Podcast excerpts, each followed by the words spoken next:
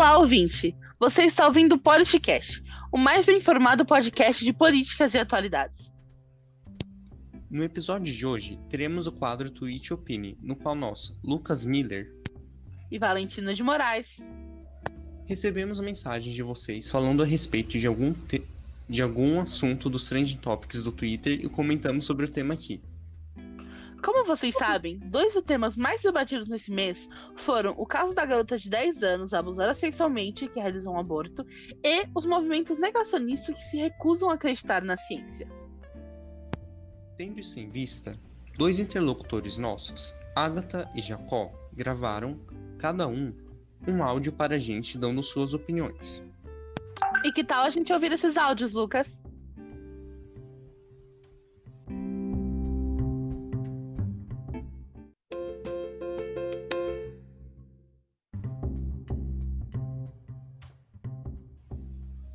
Paulo, 6 de setembro de 2020. Caro Lucas e Valentina, eu me chamo Agatha Silva, tenho 37 anos, sou mãe de um menino de 9 anos e trabalho auxiliando meu marido, que é pastor evangélico. Venho acompanhando o podcast de vocês há alguns meses e recentemente vi um post no Twitter que fala a respeito do caso da menina de 10 anos que foi estuprada pelo tio, engravidou e realizou aborto. Logo depois de ler o post, lembrei do tweet Opine e resolvi fazer essa mensagem com a minha opinião sobre o caso. Primeiramente, eu gostaria de ressaltar que o fato da menina ter sido estuprada foi e é algo terrível. O abuso sexual, ainda mais ao lado da pedofilia, é um crime abominável e seus praticantes devem ser severamente penalizados. Mas na minha visão e na visão da minha religião, este bebê era uma pessoa como qualquer outra. Logo, abortá-lo foi um ato de homicídio tão criminoso quanto o estupro, já que lhe tirou o direito da vida. Em vez de abortar o bebê, a menina poderia ter parido e colocado para adoção, ou ainda ter criado com a ajuda de responsáveis legais. Acredito que, desde que o abusador seja preso e a garota tenha o devido acompanhamento psicológico, ela poderia exercer perfeitamente a função de mãe. Em suma, o bebê não teve culpa das circunstâncias sobre quais surgiu, e por isso creio que condená-lo à morte foi um ato de grandíssima covardia. No entanto, eu gosto de ouvir opiniões diferentes e adoraria saber de vocês. Seria uma honra ter um momento de atenção no Politicast. Atenciosamente, Agatha Silva.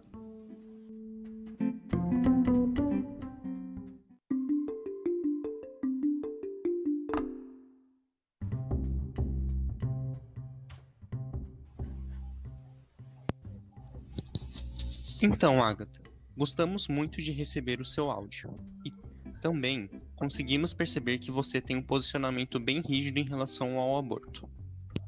No entanto, há uma série de inconsistências no seu ponto de vista que nós gostaríamos de apontar. Antes de tudo, gostaria de mostrar que um ponto em comum entre nossas opiniões.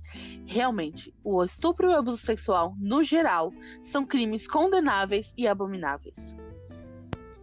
Mas é um absurdo colocar o aborto no mesmo patamar que o estupro, haja visto que o feto, até as primeiras 12 semanas de existência, não possui sistema nervoso. E, consequentemente, não sente nada e não pode ser considerado uma vida para que sua interrupção componha o crime de homicídio. Além disso, o parto do bebê poderia trazer riscos gravíssimos para a integridade física da garota, na medida que o corpo infantil não está preparado para esse fenômeno biológico. Desse modo, a garota poderia vir a óbito e o feto poderia, assim como no aborto, ter seu desenvolvimento interrompido. Outro sim, mesmo que ele sobrevivesse ao parto, seria improvável que qualquer um tivesse um bom destino. A garota, mesmo com acompanhamento psicológico, seguiria triste por ter que arcar com as consequências de um evento que não foi sua culpa pelo resto da vida, enquanto o filho provavelmente seria mandado para um orfanato lotado e estaria condenado a lidar com a sensação de abandono diariamente. Portanto, podemos afirmar que o parto possui consequências quase piores do que as que você podia no aborto. E claro, devemos abranger todas as opiniões para exercermos a democracia de modo correto, mas com cuidado para que a religião não interfira em fatos médicos cientificamente comprovados.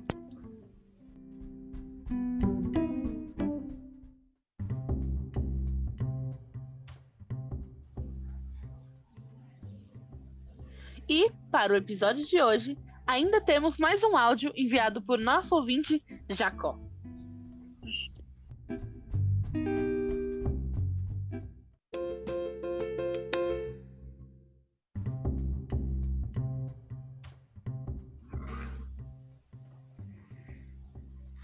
São Paulo, 6 de setembro de 2020.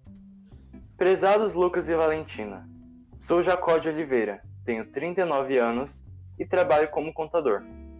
Acompanho o Politicast há pouco mais de um mês e realmente gosto do conteúdo de vocês. Desde que ouvi o Tweet e Opine pela primeira vez, esperei uma oportunidade de mandar uma mensagem a vocês. E finalmente, com a explosão do coronavírus ao redor do mundo, pude encontrar um assunto interessante para falar sobre a politização da pandemia. Nos últimos meses, observamos uma polêmica envolvendo a hidroxicloroquina e a cloroquina em si. Vocês viram? Esse medicamento foi utilizado para o tratamento da Covid-19 em vários pacientes de diversos países, trazendo a cura em grande parte dos casos. No entanto, muitas pessoas negaram os efeitos positivos que foram produzidos pela medicação, apenas para enfraquecer a popularidade de seus respectivos opositores políticos, que apoiam o uso desse medicamento. Eu acredito que essa postura é danosa para o país no geral, tendo em vista que a proibição da cloroquina impediu inúmeras pessoas infectadas de se salvarem da morte. Ainda nesse cenário, muitas outras atitudes tomadas em relação à pandemia estão equivocadas. Além da proibição da cloroquina, temos a quarentena, que, na minha visão, já se provou algo desnecessário que apenas prejudica a saúde financeira e mental das pessoas. Durante o isolamento social, a taxa de suicídios e a taxa de desemprego aumentaram. Várias empresas fecharam e, em muitos lugares, os casos de coronavírus não diminuíram, como é possível ver na matéria Pandemia por Covid-19 e o risco de suicídio, publicada por Paula Benevenuto, no portal PebMed. Em suma, a cloroquina é uma solução geral para os problemas que a pandemia tem causado.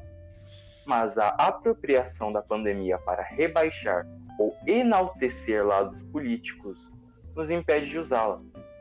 Isso gera um efeito bola de neve devastador. Mas o que vocês acham, Valentina e Lucas? Vocês concordam que a politização da pandemia pode ter resultados ruins? Atenciosamente, Jacó de Oliveira.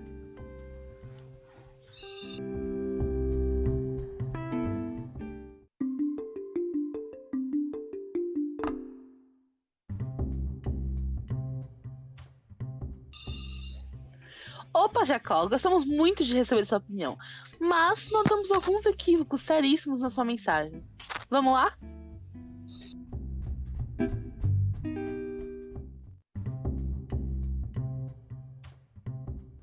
Antes de tudo, quero que fique claro para você e para nossos ouvintes que as pessoas que reprovam o uso da cloroquina, em sua maior parte, não fazem isso simplesmente por ideologia política Acontece que, desde que a polêmica da cloroquina começou, foram iniciadas diversas pesquisas sobre o medicamento e, em nenhuma delas, foi comprovado que a cloroquina é significativamente eficaz contra a Covid-19. Por exemplo, a pesquisa feita pela Coalizão Covid-19 Brasil apontou que a hidroxicloroquina sequer apresentou melhoria em pacientes com quadros leves ou moderados. Inclusive, já foi confirmado que o seu uso pode causar efeitos colaterais, como arritmia cardíaca, complicações nos rins, entre outros. Em segundo lugar, o Brasil, mesmo adotando o distanciamento social, não apresentou uma queda significativa nos casos de coronavírus. Não porque a quarentena não é eficaz, mas sim porque não foi executada de forma correta, como na França ou na Nova Zelândia, onde houve um lockdown intensivo.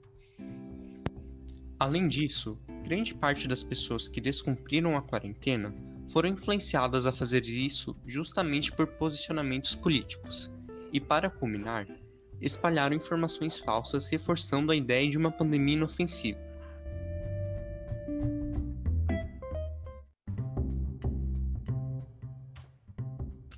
Diante do exposto, A politização realmente traz malefícios para a nação, não por causa do desuso da cloroquina em indivíduos infectados pelo coronavírus ou pela suposta ineficácia do afastamento social.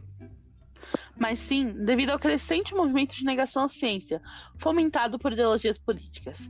Isso, somado ao vírus da desinformação, realmente tem efeitos catastróficos desmensurados. Mas foi um prazer ouvir um pouco do seu ponto de vista, Jacó. Só tome cuidado para manter-se informado e não cair em notícias falsas.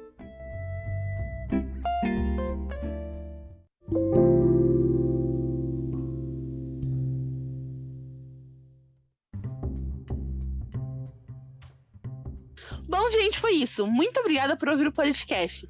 Nos vemos no próximo episódio. E não se esqueça, mantenha-se Mantenha-se informado.